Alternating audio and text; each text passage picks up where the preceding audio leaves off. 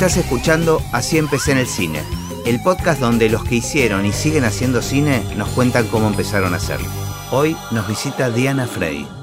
Una de las cosas que más disfruto es esto, ¿no? En esta época que vivimos no tenemos mucha oportunidad de estar una hora aislados, encerrados, conectándonos entre dos personas para conversar, incluso con, amigos. Es como una época donde esto, estos espacios no, no ocurren con frecuencia. Sí, sí, es cierto. Bueno, cada vez menos en ese aspecto. Sí, sí, sí, sí. Muy comunicados, pero mal. Claro, Parece con que poco estamos, tiempo, pero no. como que no alcanza. Bueno, es un, un honor, un gusto tenerte acá. Bueno, este, gracias. como ya me contaste que, que escuchás algunos episodios y que me pone muy contento, sabrás que siempre empezamos con la primera pregunta, la misma pregunta, que es si tenés noción de en qué momento registraste el cine. Bueno, yo para contestarte, porque eh, lo registré como espectadora, de ninguna manera soy el caso de que de niña soñaba con ser directora de cine. Me imagino. Ni, ni, ni productora, ni nada, ni siquiera entendía todavía ese, esa organización que tiene el cine. Tengo que hacer un, largo prólogo que, que, son los antecedentes familiares que tienen que ver con eh, mandatos muy fuertes. yo soy hija de inmigrantes rusos, en realidad ucranios, pero en esa época de los zares, Ucrania era parte de Rusia, que llegaron en el año 24 mis padres, es decir, separados, no se, se conocieron aquí. Y, y, con una historia muy, sobre todo de mi madre, muy dramática, porque había vivido la Primera Guerra Mundial y la Revolución Rusa, y su madre había muerto de hambre Mm. durante ese proceso revolucionario, quedando solas mi mamá y mi tía. Entonces la trajeron en el 24, la trajo un tío que ya estaba acá, un hermano de ella, trajo esas dos hermanas, y entonces el mandato de todos estos inmigrantes era tener hijos profesionales. Esto es una cosa que le ocurría a los rusos, los, españoles, los italianos. claro. Y de alguna forma eh, el mandato de mi madre, sobre de los dos, pero de mi madre que había padecido toda esa, esa problemática, era que yo fuera una profesional y además un mandato de, de, una modernidad extraordinaria, que era nunca permitas que te mantenga un hombre. Era. No, no, casate para que te manden. Al revés, vos nunca permitas que te mantenga un hombre. Si vos tenés que tener una profesión y tenés que autoabastecerte. Entonces yo, el mandato era ese, mi, mi, y además que a los 15 años tuve que empezar a trabajar, porque eran muy, muy pobres. Entonces empecé a estudiar ciencias económicas. Esto después de la secundaria, digamos. Exacto, había estudiado perito mercantil y era como de cajón entrar a la facultad. ¿Y esto era todo en Buenos Aires? En bueno, siempre en Buenos Aires. Aparte yo militaba en esa época en el reformismo universitario, tenía mucha actividad y trabajaba y tenía una tremenda frustración vocacional porque yo a mí no me interesaba esa, esa carrera. ¿Tus padres con, qué relación tenían con la cultura en general? Tremendamente cultos. la, familia, de, tanto de mi madre como de mi padre, era una cultura extraordinaria. Mm. Lo, paradójico de mi madre, sobre todo, porque mi padre sí pudo estudiar en Rusia, es que ella, al engancharle la Primera Guerra y todo eso y la revolución, ella nunca fue al colegio. Ella leía los clásicos rusos en ruso y leía en castellano eh, autodidacta. Absolutamente autodidacta y no solo la familia de mi, de mi padre y de mi madre era de una cultura impresionante. ¿Y te transmitían algo de eso? Y tenía, y yo era una gran lectora. Teníamos un vecino que era un dentista, que me, le prestaba a mi mamá todos los libros, era un hombre tan, muy culto, y ella me los pasaba a mí, yo había leído todo, y todo lo que caía en mis manos, no todo. Este, y entonces tenía una, formación cultural importante de la cual no era nada consciente yo. Tenía complejo de que cómo, eh, cuando tuve que decidir qué hacer, dejar la facultad, ahora lo, voy a explicar mejor, por eso la, pregunta se responde de esta forma más amplia, es que en un momento dado mm, yo estaba en pareja con mi actual esposo hace 50 años que somos matrimonio. Bravo. El año pasado lo cumplimos. Él, que era un, extraordinario, es un tipo extraordinario. Tuvo la, la, gentileza, el amor de un día sentarme en el bar Los Estudiantes, que era de Córdoba y Uriburu, y me dijo, te voy a, voy a actuar como un escribano público y vos vas a firmar un acta con tu compromiso de dejar la facultad. Entonces escribió, se presenta ante mí la señorita fulana de tal para manifestar para su deseo. Para mí fue una cosa como si verdad él fuera un escribano. Fue el permiso casi legal. Tremendo fue porque el mandato era tan fuerte de ser eh, universitaria que es como si hubiera perdido la identidad. ¿Y habías avanzado mucho en la carrera? La mitad tenía. Él estaba más avanzado que yo. Entonces eh, lo firmé. Lo que yo quería hacer era estudiar cine pero tenía tantos complejos, porque para mí venir de ciencias económicas me parecía, y no venir de humanidades, me parecía casi sacrílego. Pero ¿cómo aparece ese Aparece porque yo tenía una formación intuitiva muy fuerte eh, de imagen. Es decir, me gustaba mucho la fotografía y sacaba fotos, eh, me gustaba sacar fotos y entonces el cine venía por ese lado. Más que por decirte que yo vi tal película y me enamoré, venía por la imagen. A un punto tal que en realidad mi verdadera vocación era la ser director de fotografía, cosa que era como... ¿Pero había ya escuelas de cine? No, el asunto es así, había. Estaba la de Santa Fe, estaba la de La Plata, y la dictadura cerró La Plata, era Unganía. Es decir, que no había donde estudiar cine. Digo, yo para poder entrar a una escuela de cine que no existía o estudiar cine, quería tener, provenir de otro lado, no de ciencia económica. Entonces me metí en una escuela de fotografía. Y estuve un año allí. Como una preparación para tener alguna ligación, digamos, con, con el cine. Exactamente. Entonces hice ese año de fotografía y al año siguiente que hice ese año, en el 70, se abrió una escuela de fotografía en el Instituto Grafotécnico, de, perdón, de cine en el Instituto Grafotécnico y me escribí. Ya más tranquila porque ya tenía esa, esa formación de imagen. Pero en la realidad me descubrí que, que fue un complejo absurdo porque tenía, yo tenía varias cosas que eran méritos importantes, que tenía una formación universitaria, una cultura como bagaje familiar y una formación en la imagen. Entonces me encontré que estaba muy preparada para, para eh, iniciar esa escuela, sobre todo cuando contrastaba con otros compañeros míos. Y, esa misma formación me ayudó justamente a tomar una decisión que fue una gran idea. Era tan mala la escuela, tan mala.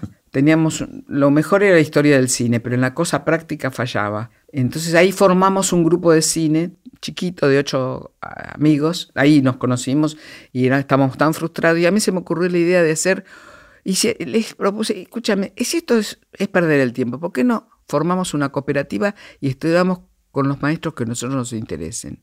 Y no ir a una escuela que nos impongan un maestro, que no sirve, o que no nos va a gustar quizá. Y todos estuvieron de acuerdo, entonces formamos una cooperativa y llamamos a Rodolfo Kuhn, por teléfono le dijimos, somos un grupo de ocho personas, ¿a usted le interesa darnos clases? Sí, me interesa. Y, Rodolfo nos dio clases por tres, cuatro años a este grupo. ¿Qué pasó ahí? Para responder tu pregunta, por eso digo, ese largo prólogo, es que en ese grupo lo que hacíamos eran cortos, constantemente cortos en Super 8, y uno de los cortos que yo hice era una idea, un corto de tres minutos con dos chicos que juegan a la pelota en la calle y bueno, la pelota cae en una casa y se la devuelven rota. Esa es la, pequeña historia. Ese corto, yo, para trabajar con los chicos, le pedí a una amiga que trajera a su sobrinito de 8 años y que viniera con un amigo, con un amiguito. Vino con un amigo, hicimos el corto, yo cuando lo, armé se lo llevé a la casa de la madre, a la, la madre le encantó, le gustó, todo muy bien. Una cosa, me contó algo que había producido una obra de teatro y yo mucho no le di mucha, no me acuerdo, no le di importancia. Esto fue en el año 70. Pasan tres años y unos chicos, de los chicos del grupo de cine, uno de ellos era actor, Aldo Pastur, se había hecho actor, había pasado del cine a la, a la actuación. Me dice, ¿vos sabés que la señora que fue, era la mamá del nene que actuó con vos, ¿Es una productora de cine? ¿Va a filmar una película ahora? Y digo, no me digas, sí, produjo Quebracho. Era Sabina Ziegler. Eh, entonces, este, ¿por qué no la vas a ver? Bueno, la fui a ver, iba a producir La Raulito. La fui a ver y le, le, conté, bueno, me recibió muy bien, me tuvo como una hora muy amable, muy amorosa, y me dijo que tenía el equipo ya armado, pero bueno, pasó una semana y no teníamos teléfono en esa época y llama al teléfono que le dejé, que era de mi mamá. Mi mamá viene a mi casa, me toca el portero eléctrico, te dice, te llamó una señora Singer, me dijo. Yo ya entendí que era Singer. y salí corriendo a la esquina a un teléfono público. Mira lo que era la época, ¿no? Y la llamé, me dijo, venite porque, porque el equipo renunció y podés entrar. Y vos querías entrar en cualquier puesto, digamos. Yo quería, lo que pasaba es que yo quería ser directora de foto. Pero vos imaginate el disparate. Es como si yo te quisiera ser astronauta hoy. Exactamente, eso es lo que yo te iba a decir, porque digo, todo me resulta como muy audaz de tu eh, parte. Más allá que vos necesitabas cierta seguridad de, formación, digo, nadie pensaba en, el cine como profesión, mucho menos las mujeres, digamos. Pero por eso, era, no había directamente. Entonces, es más, yo lo había ido a ver a Miguel Rodríguez para ver si podía ser su meritoria en esa película. Eh, y me dijo que sí, pero yo no podía dejarte trabajar. Era una fantasía mía decir, me ser meditor. ¿Y qué iba a hacer? Claro, pero ¿de qué trabajabas en esa Y era, era asistente contable. Ah. Entonces, este, le digo, no, lamentablemente, gracias por, me dijiste que sí, pero yo no, cuando esta mujer me ofrece el salario que se pagaba en ese era superior a lo que yo ganaba. Mirá. El salario semanal de la gente de cine era superior a lo que podría ganar un asistente contable. ¿Qué tuvo que ver? Toda una conjunción. Mm, tuvo que ver que nadie podía entrar al sindicato, nadie podía trabajar en cine. Solo eran los hijos de los que ya trabajaban, que vivían en San Fernando, por ahí, entraban en los grandes estudios, ¿viste? Entonces eran o hijos de eléctricos, hijos de otros productores, hijos de maquilladores, hijos de vestuaristas, pero no bueno, ni que hablar en mujeres en producción. Claro. O sea, eh, se heredaba, ¿no? Claro, al no haber, escuela, Sí, porque íbamos al sindicato y te decían, para poder trabajar tenés que estar afiliado. Y para afiliarte tenés que haber hecho alguna película. Pero no podías entrar. Nadie te contrataba si no estabas afiliado. Eran esas cosas tremendas de los sindicatos amarillos. ¿Qué pasa? Cuando gana el peronismo en el 73, el sindicato cambia, pasa de estos amarillos a los montos, prácticamente eran filomontos. Entonces el sindicato se abre en el 73, entonces cuando yo en el 74 tengo esta oportunidad, el sindicato estaba abierto. Yo no necesitaba estar afiliada para trabajar, me afiliaba porque inmediatamente me Claro, podías afiliarte, podías entrar. Claro, podía entrar. No necesitabas tener antecedentes. Exactamente. Entonces, toda esta, casi en mi, el camino natural era que yo fuera productora, eh, ayudante, quiero decir, en la rama de producción, por mis antecedentes profesionales. Claro. Pero pero mi sueño hubiera sido, en ese momento no eran directores de fotografía, eran iluminadores el nombre, después se lo llamó de otra forma, ¿no? Este, lo mismo que los, los, productores eran ayudantes de producción o jefe de producción, después apareció director de producción. pero vos, lo que soñabas era con la dirección de fotografía. Claro, ese era mi sueño. No la dirección eh, general de una película, no, no. No la dirección, era, era la, dirección de fotografía lo que llamaban en esa época iluminación, pero era imposible. Sí puedo decirte como, como antecedentes de mi formación en la imagen, que justamente cuando estudié ese año hice fotografía, eh, la primera tarea fue ir a hacer un trabajo fotográfico como si fuera no fotonovela, no una novela, pero contar una historia a través de la fotografía. Yo conocí un lugar, que era el Hogar General Viamonte, que era un asilo de ancianos, y lo que me resultaba tremendamente contrastante es que el asilo que hoy es el Centro Cultural de Recoleta, el asilo estaba pegado a la iglesia y pegado al cementerio de Recoleta. Y era como muy fuerte la imagen, y además pegada a la feria hippie, que era lo más moderno que había en el año 68 y 69. Era, un grupo la posmodernidad estaba allí, en esas barrancas. Con ese contraste con... Con los viejitos que miraban desde la balconada hacia afuera. Este, entonces dije, voy a hacer contar esta historia. Me fui al, hogar y quise entrar y las monjitas me dijeron, no, tenés que, tiene que tener un pariente adentro del hogar. Pero se repetía la historia de la necesidad de pariente en todos Entonces me fui a fotografiar, dije, bueno, llovía, me fui a fotografiar la Recoleta, el cementerio. Y mientras estaba con el paragüitas y sacando fotos, se acercó un muchacho que era enterrador de ahí, un, y me dice, ¿qué está haciendo? Le cuento, sí, quería entrar al asilo, pero no me dejaron. No, si yo soy amigo de las monjitas, te puedo hacer entrar. Bueno, me encantó. pero tenés que esconder la cámara. Entonces, cuando la cámara, voy de él, con él del bracete, pasa, dice, ¿qué tal? Buen día, buen día. Pasé con él perfecto y empecé a hacer un relevamiento fotográfico de todos los viejitos, en la sala de hombres, de mujeres, de música, y esas fotos las guardé. Hablo del año 69. 69. Eh, las guardé y con los años perdí los negativos, pero conservé el papel. En la década del 90 aparece la digitalización. Yo llevo las fotos esas, ya era el Centro Cultural Recoleta, las digitalizo, las llevo al Centro Cultural Recoleta y cuando me vieron con las fotos me dijeron, ¿pero de dónde saliste? ¿Cómo hiciste esto? no hay, eso es un documento único, no hay. Mirá, qué genial. Y me dieron una sala muy importante, hice una exposición en el 99, es decir, 30 años después. Como las cosas son circulares, ¿no? Por eso te digo, la fuerza de la imagen. Hice una traslación en el tiempo, pero era para decirte cómo empecé en el cine. Empecé porque era tan fuerte mi pulsión con la imagen que agarré lo que pude, en lo que pude entrar, pero tenía una formación que me naturalmente me, facilitaba ese, ese acceso a la producción, porque la producción está en todo. Claro. Está en todo. No, no, y estoy pensando, es curioso, uno cuando mira para atrás puede entender más el mapa, ¿no? De cómo se van hilando los distintos acontecimientos. Tal vez lo que te abrió la puerta de alguna manera al cine fue haber estudiado este, economía, digamos, o, sí, ¿no? O sea, es como cuando uno lo mira se va armando ese mapa, ¿no? Pero es como impensado desde antes poder programar de alguna manera eso, ¿no? Sí, porque eh, por eso te digo que toda la formación que uno tiene suma a la hora de, ejercer cualquier profesión. Yo tenía un, un gran conocimiento organizativo, eh, de alguna manera, aunque yo no trabajé nunca en una gran empresa, eran empresitas, tenía conocimiento de eso. Tenía, entonces para mí eh, la carrera resultó rápida, aunque yo no, me tomé todos los tiempos que en esa época se tomaban, que era no como ahora que alguien empieza de ayudante y termina de jefe en la segunda película y en la tercera, no sé, que es productor.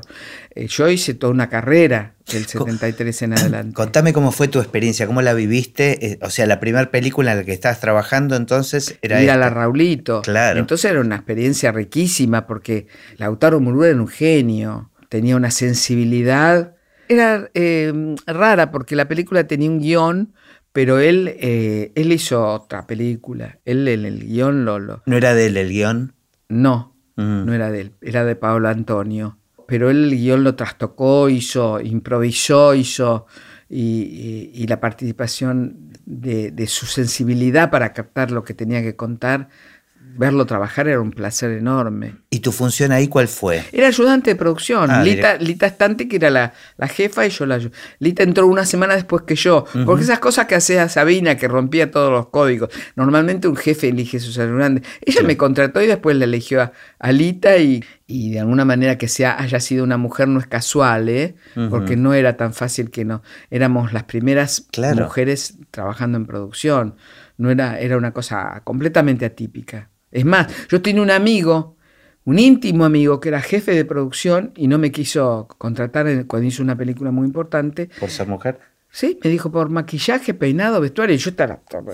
Si hay algo ajeno a mí, justamente es esa, rama sin menospreciar en absoluto. yo no, tenía talento para eso. Entonces, este, esa oportunidad me la dio una mujer. ¿Y ya te sentiste cómoda en la parte de producción? Digamos, sí, absolutamente. La siguiente pero ya fue con Kun que por supuesto lo conocíamos durante esos 3, 4 años de estudio con él. Muy, estábamos muy cerca y me contrató en su, en su película La Hora de María y el Pájaro de Oro. Este, así que a partir de ahí yo hice mi carrera como ayudante, ¿no? ¿Y qué pasaba con tus ganas de eh, hacer fotografía? Y eso yo lo postergué. Una vez que me inserté como ayudante de producción y luego como productora, lo postergué. Esa era la, deuda que tengo conmigo misma ya incumplible, pero aparte hasta hoy día, vos pensás que si era difícil para una mujer hacer producción... No existía, ¿no? No, era como hoy decirte en la Argentina una chica que dice, yo lo que quiero ser es astronauta. Hoy. esa, esa lejanía Claro. con la posibilidad. Y bueno, después me- me- la carrera me fue llevando Digamos, nunca tuviste ningún arrepentimiento de haber hecho, de haber largado la, la carrera universitaria que estabas No, haciendo para nada. y no paraste de trabajar, digamos. Nunca, nunca me arrepentí porque me pude realizar Ajá. a través de... Porque el productor tiene mucha injerencia en el proyecto, un productor creativo, por supuesto, ¿no? Tiene mucha injerencia en los proyectos, desde la elección del elenco, la, la- no es por solamente el lo elija particularmente, sino la discusión que da con el director acerca de quién puede hacer el personaje Sí, incluso sobre el el guion libro, también, ¿no? el libro, Claro. los guiones. Yo me seguí formando, yo me formaba leyendo libros acerca de la, la construcción dramática, digamos. En el fondo, yo te voy a decir, e- en mi, en mi pubertad, eso no, no lo dije, verdaderamente me, me estoy eh, saltando una etapa que, que es lo que por ahí me acercó también al cine. Yo, yo creo que si yo hubiera decidido a los 12 años, yo quería ser actriz. Pero después eso se sepultó completamente. Entonces, Pero, ¿y cuál, cuál era el modelo? yo era, en, en el colegio actuaba, hacía la- las representaciones, tenía, tenía, quizás hubiera tenido talento para eso, pero después se, se sepultó mm, y quedó ahí, y bueno, eh, después pasó todo lo que pasó, lo que, lo que conté, pero en- quizá eso es lo que me vinculaba de alguna manera al cine sin darme cuenta. Y a partir de, de la Raulito, y además que fue un éxito, ¿no? en su momento la, fue un éxito extraordinario. e- e- eran los primeros eh, papeles de Marilina Ross, o fue casi... Y el, el- el estrellato de Marilina. Claro. O sea, ella ya venía Construyó trabajando. ese personaje que era, te digo que era, íbamos a filmar a retiro y ella estaba maqui- maquillada, quiero decir, eh, con- construido su personaje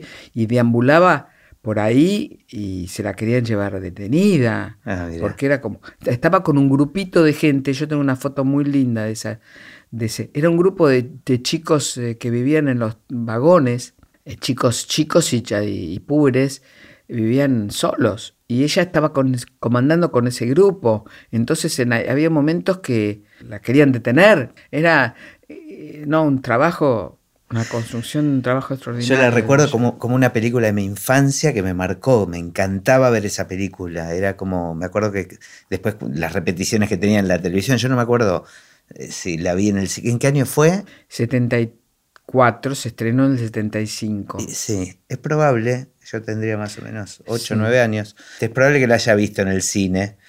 Eh, 74 que se, se- se estrenó, creo. 74. ¿Y en qué momento sentiste, empezaste vos a, a- a ocupar el rol de la productora, digamos? Bueno, fue una cosa paulatina. Siempre en mí esos procesos tienen un tiempo de desarrollo.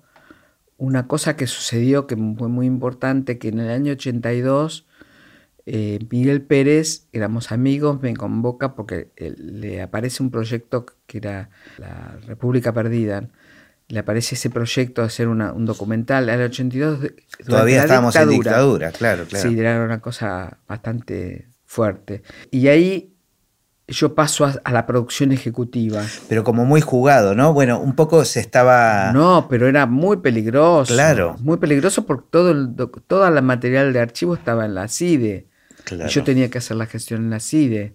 Entonces Manoli, que era el productor, muy inteligentemente nos dio toda la, y sobre todo a Miguel, pero a los dos, toda la responsabilidad de, de la película y dejó en nuestras manos con toda libertad. Y Miguel era peronista. La película era una película que estaba financiada por un radical. La impronta de la película, en ese sentido, tiene, la, digamos, la influencia de Miguel en cuanto a cómo se construyó toda esa historia. Y bueno, entonces era muy peligroso. Ibas a, a- a la CIDE a, hacer, a decir que era un homenaje a Balbín la película.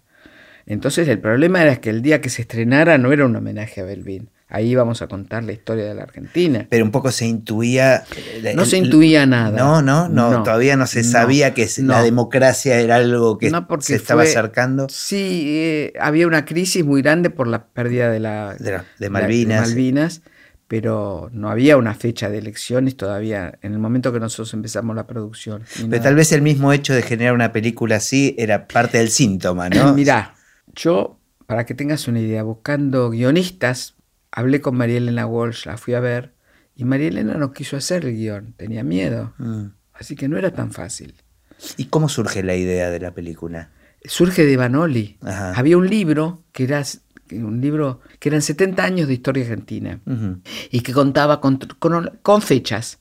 Año 1930, tal fecha, golpe de Estado, y era año por año o quinqueño por quinqueño, porque no era, no sé, no me acuerdo si eran todos los años, contaba el hecho que había marcado la historia política de Argentina. Y en ese libro nos basamos. Y, bueno, ¿Y era un libro prohibido en esa época, durante la dictadura? No, no, no, no. No, era como.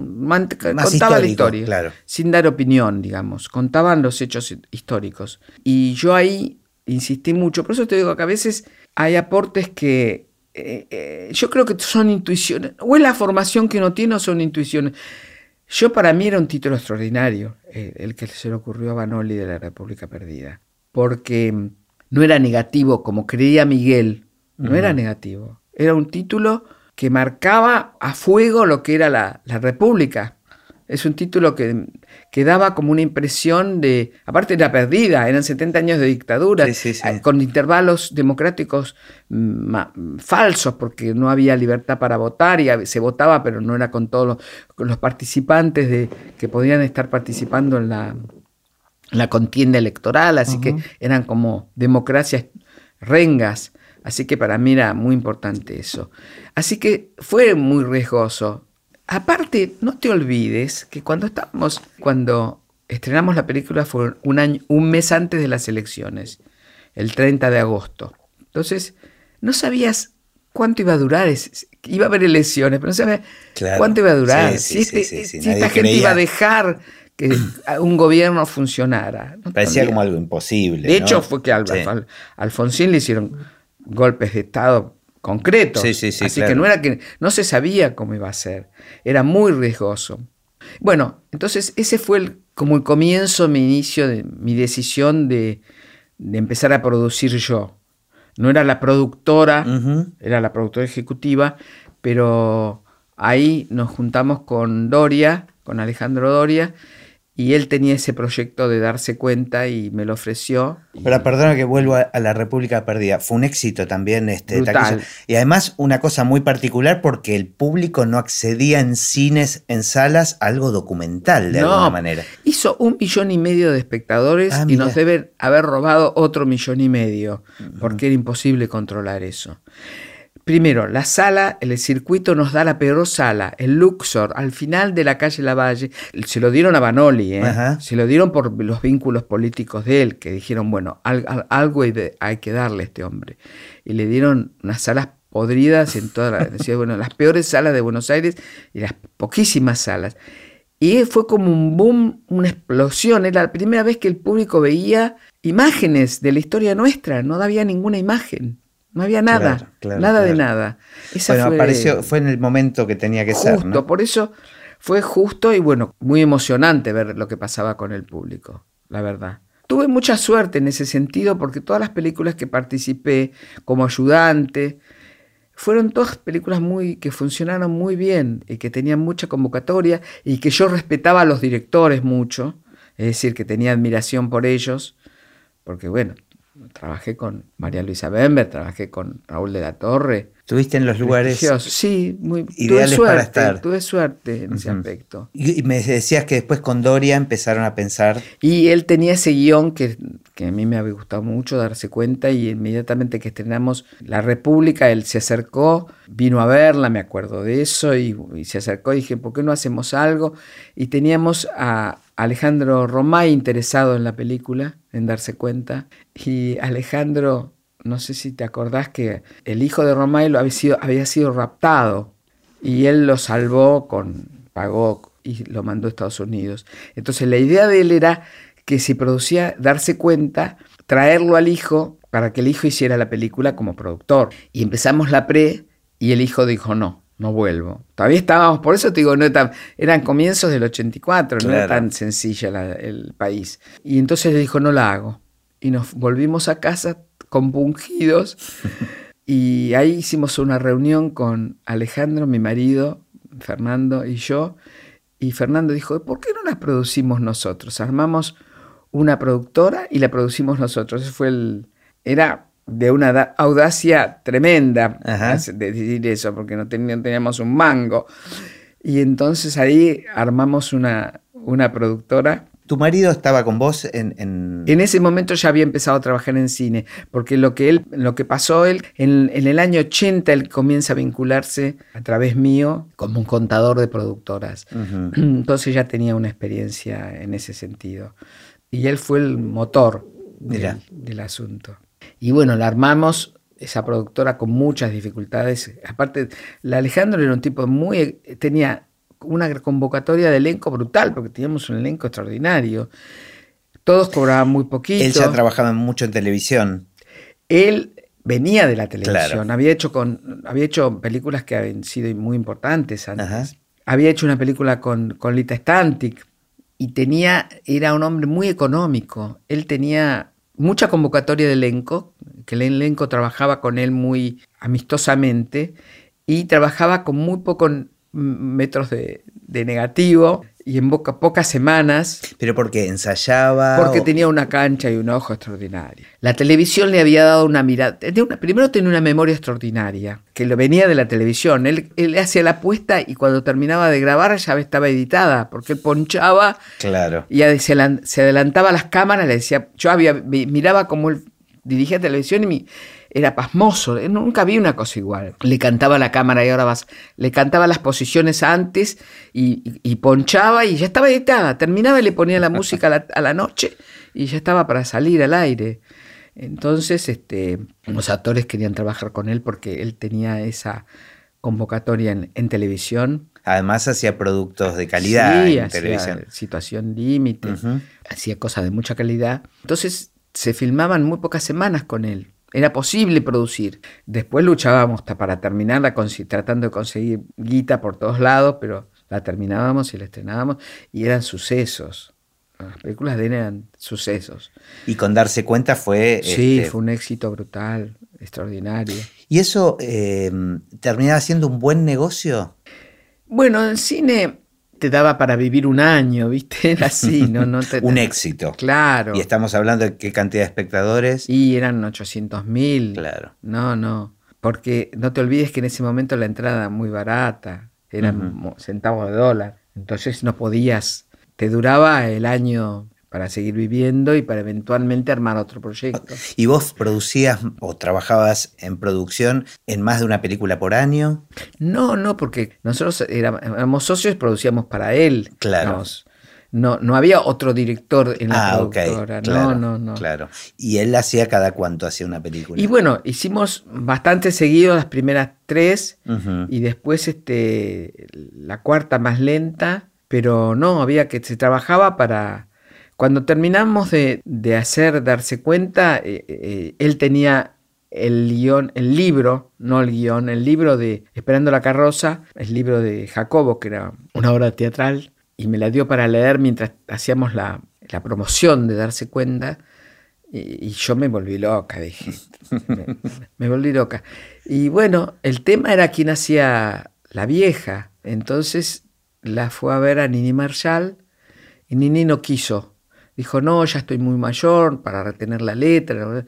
En realidad la vieja era incidental en la historia, porque en la obra original de la vieja empieza y supuestamente eh, desaparece hasta que aparece al final. Ah, mira. Y no tiene ninguna incidencia. Me anticipo a lo que me vas a contar, pero Gazaya era un personaje de. eso es lo que te voy a contar. Desconocido, digamos. No, no te voy a contar eso. Ah, Entonces, cuando dice que no ni ni, yo estaba tan loca por hacer la película, porque yo me moría. Yo la disfrutaba, no sé, era mi, humor. y veníamos de un melodrama, a darse cuenta. Dije, no, hagamos algo de otra cosa, hagamos otra cosa. Bueno, la cuestión es que yendo con Dorita Baret y Alejandro a Tucumán a promocionar Darse Cuenta, para estrenarla ahí, yo tenía tantas ganas de hacerla que yo creo que eso es, a veces te vas, te baja la varita mágica, te toca y no sabes por qué se había muerto Krila. Él había hecho Esperando la carroza en televisión en el 73. Ah, mira, no sabía Con Eddie Krila haciendo de vieja. Entonces, mientras caminaba por el embarque del aeropuerto, le digo, Alejandro, te voy a decir algo, pero no te enojes si no te gusta, no te enojes. ¿Qué? ¿Y si la vieja, la vieja la hace Antonio Gasalla?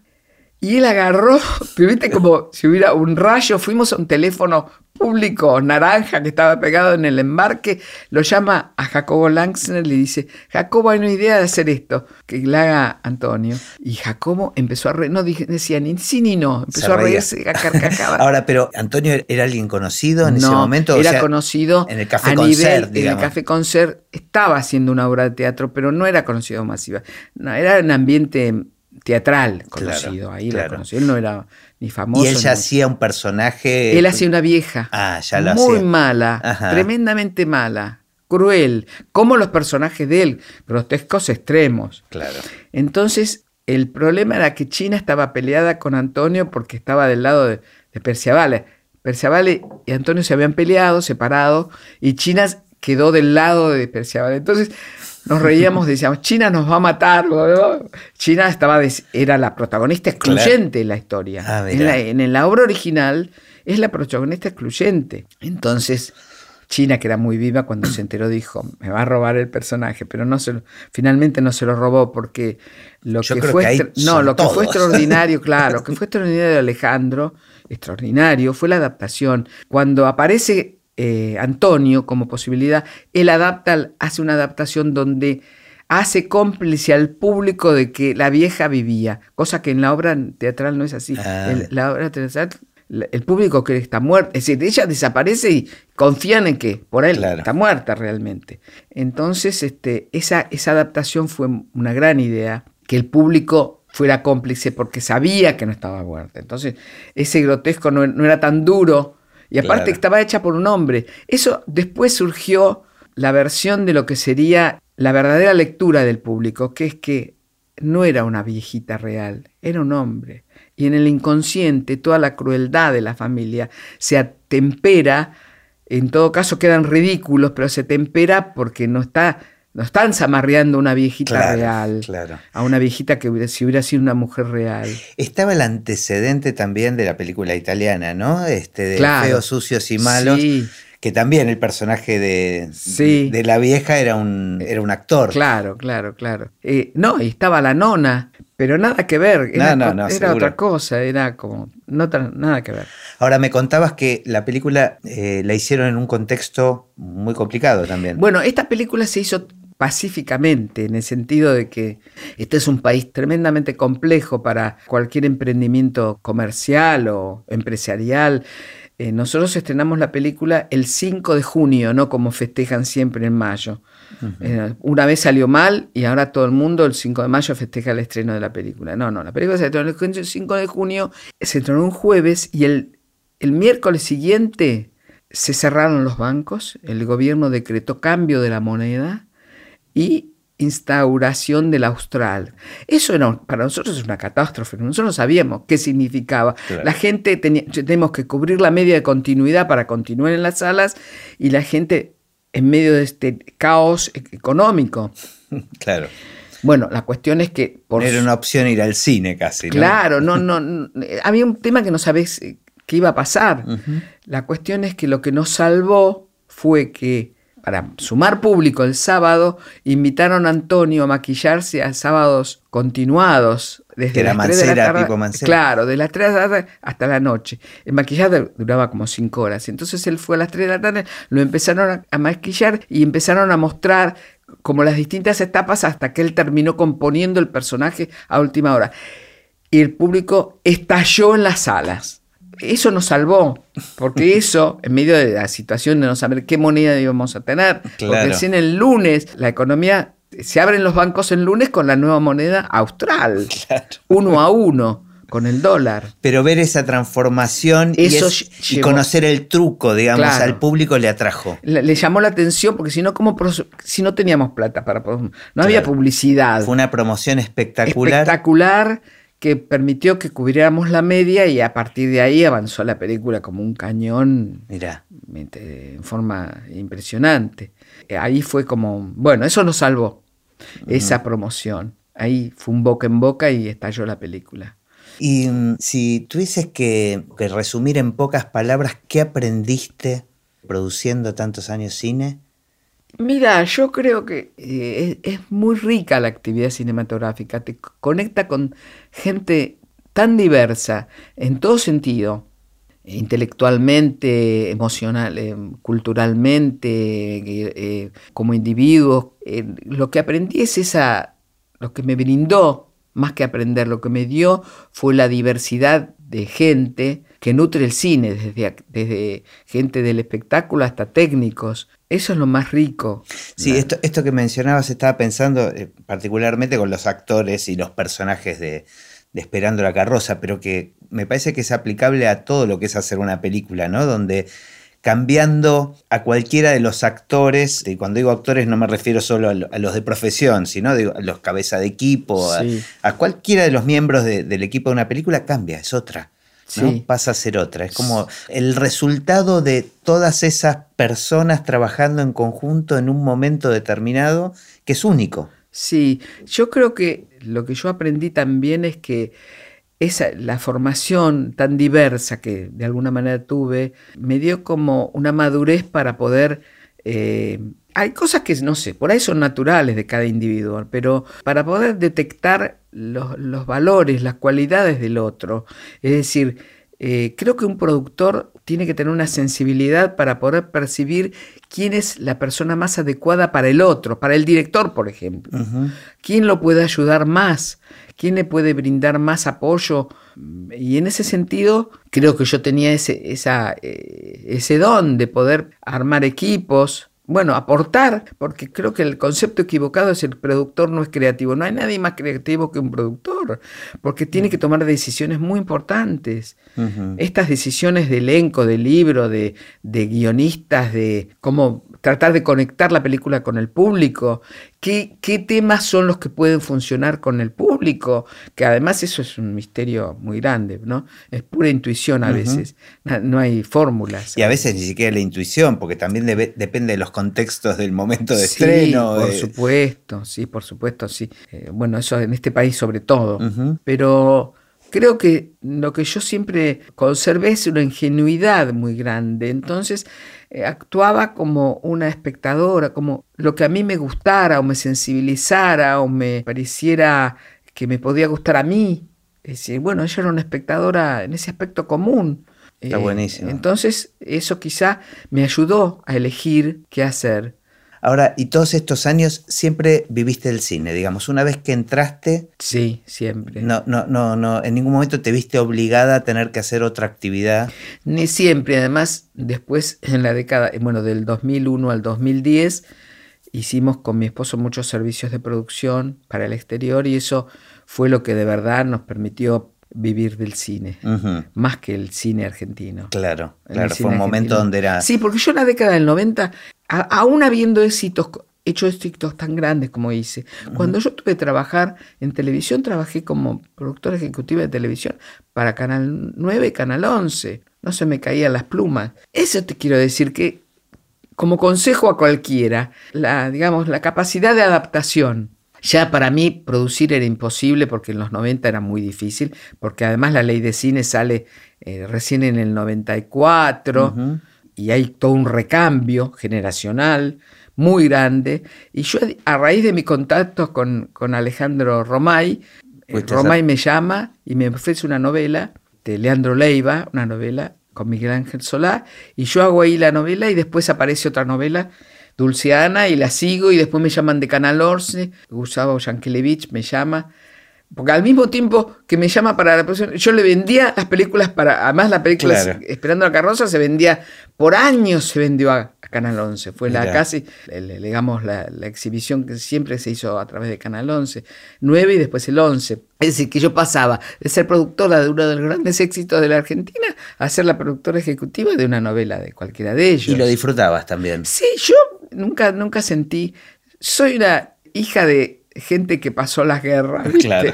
Entonces. No puede ser un drama tener que ir a trabajar en la televisión. No, no para nada. No, pero también lo vivías desprejuiciadamente, digamos. Sí, porque... completamente, porque por supuesto conseguía que me pagaran muy bien. Y eso también era un aliciente muy grande. En un momento que casi mis colegas no estaban trabajando. Claro, claro. Estaban todos esperando que la, ley salga y que se. Además, una cosa importante, muy importante, que me, también me, empujó a esa decisión eh, digamos, después de hacer Cien veces no debo, que fue muy problemática, porque ahí Alejandro se enferma, lo operan de la columna, mientras él estaba postrado, estábamos con la película sin poder terminarla porque nos faltaba dinero. Bueno, la cuestión es que la película se estrena como un año y medio después y a él lo llama Gustavo Yankelevich, una vez que él se recupera, lo llama para dirigir televisión.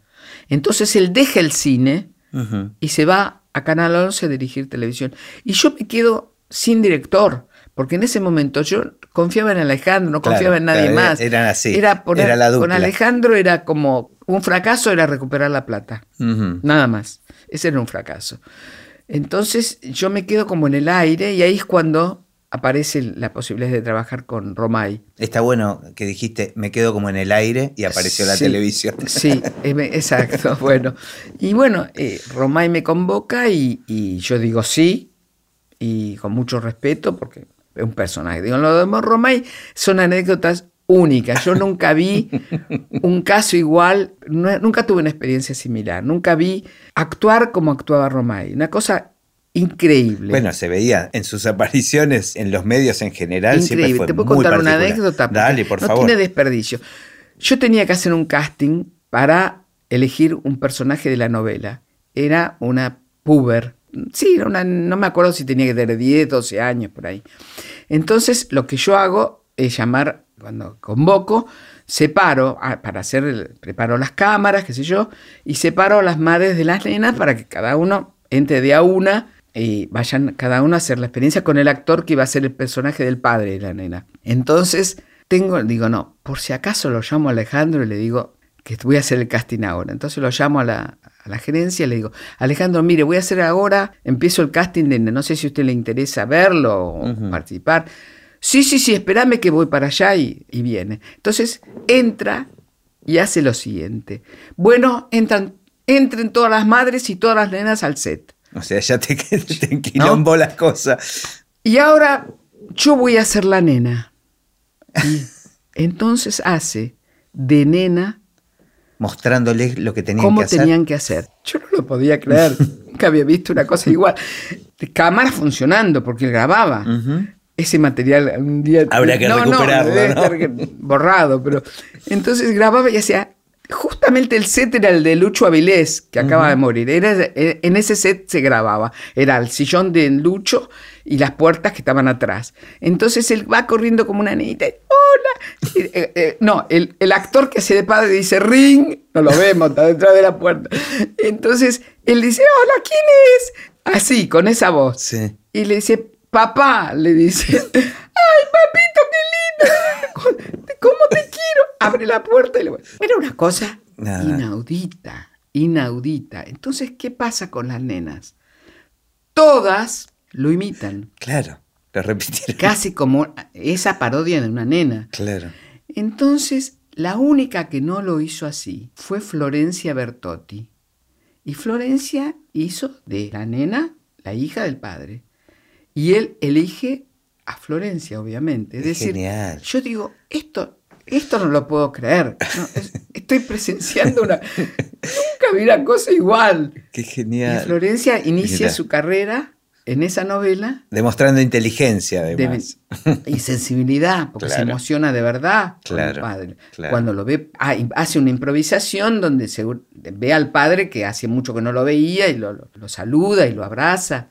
Genial, muy bueno. se emociona. Bueno, esas son las.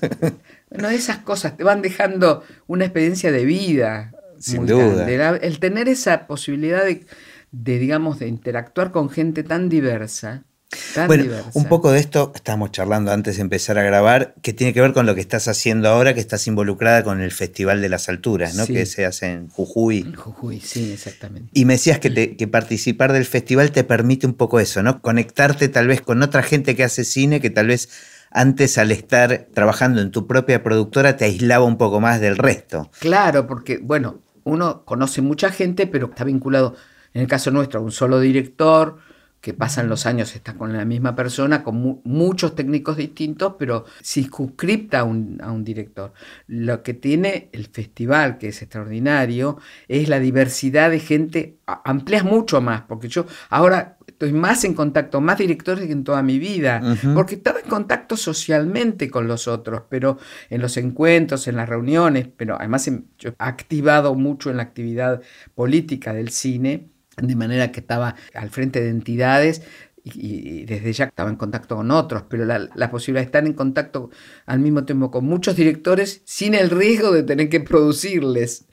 Y además, eh, bueno, los festivales permiten eso, ¿no? Son espacios donde se respira cine, se habla de cine, uno comparte comidas, mucho tiempo con gente que hace cine y es como muy enriquecedor eso, ¿no? Es como una semana concentrada donde el cine lo es todo, ¿no? De sí, alguna totalmente. Además, de ver las películas de los directores, de, porque es, muy injusto que nosotros no veamos cine andino. Bueno, esta es la cosa del fenómeno mundial, diría, ¿no? Y además, porque de alguna forma creo que también la época hay como una degradación cultural, creo yo, generacionalmente. Nosotros teníamos, en la época nuestra, digamos, había una cantidad de, de salas para ver cine artístico, eh, se estrenaban películas de mucha calidad en todas las salas, como si fueran un, mainstream también, digamos, porque no la copaban como ahora copan solamente las, los tanques, este, americanos. Entonces, este, el cine andino quedó, no existe. Pero existe, no existe. Sí, sí, sí, sí, no, tiene visibilidad. En Argentina, no tiene visibilidad. Entonces el festival me da una cantidad de material que es muy interesante, muy rico. Y tiene una cosa muy buena que es que nosotros lo hacemos itinerante. Es decir, se da en las siete capitales de los siete países andinos una selección de, siete películas que se dan en los siete días de esa semana que se dedica en cada, en cada capital. Entonces estamos en Bogotá, en, en, Chile, en todos lados. Estamos.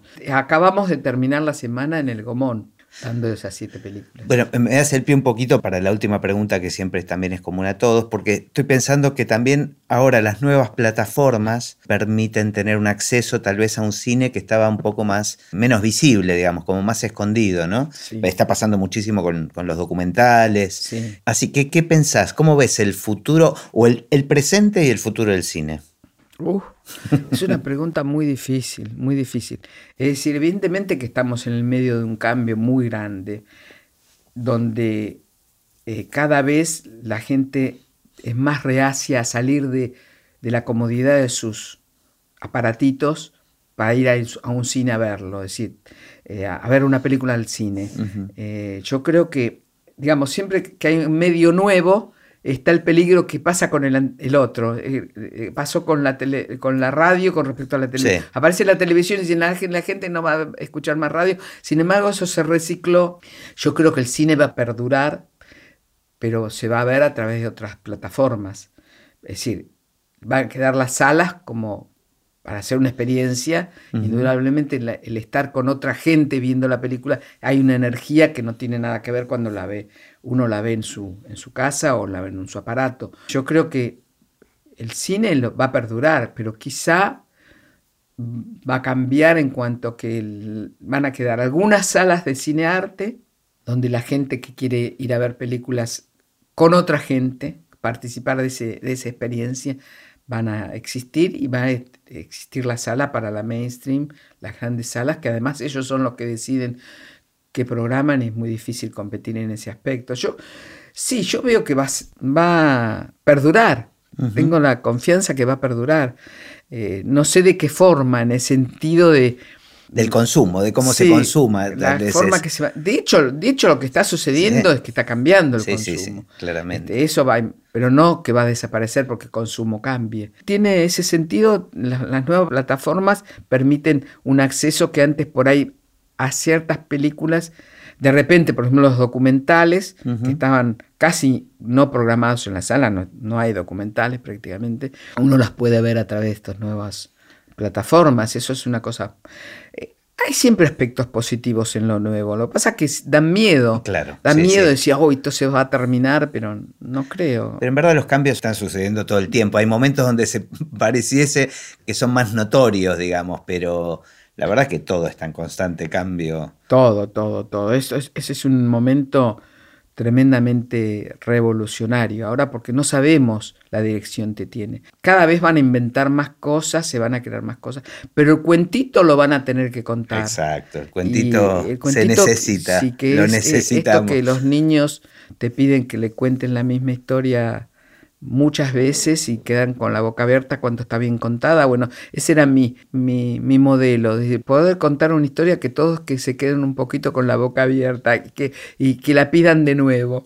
Genial. Bueno, un placer, un lujo hermoso haberte tenido en esta bueno, conversación. Muchas gracias por invitarme.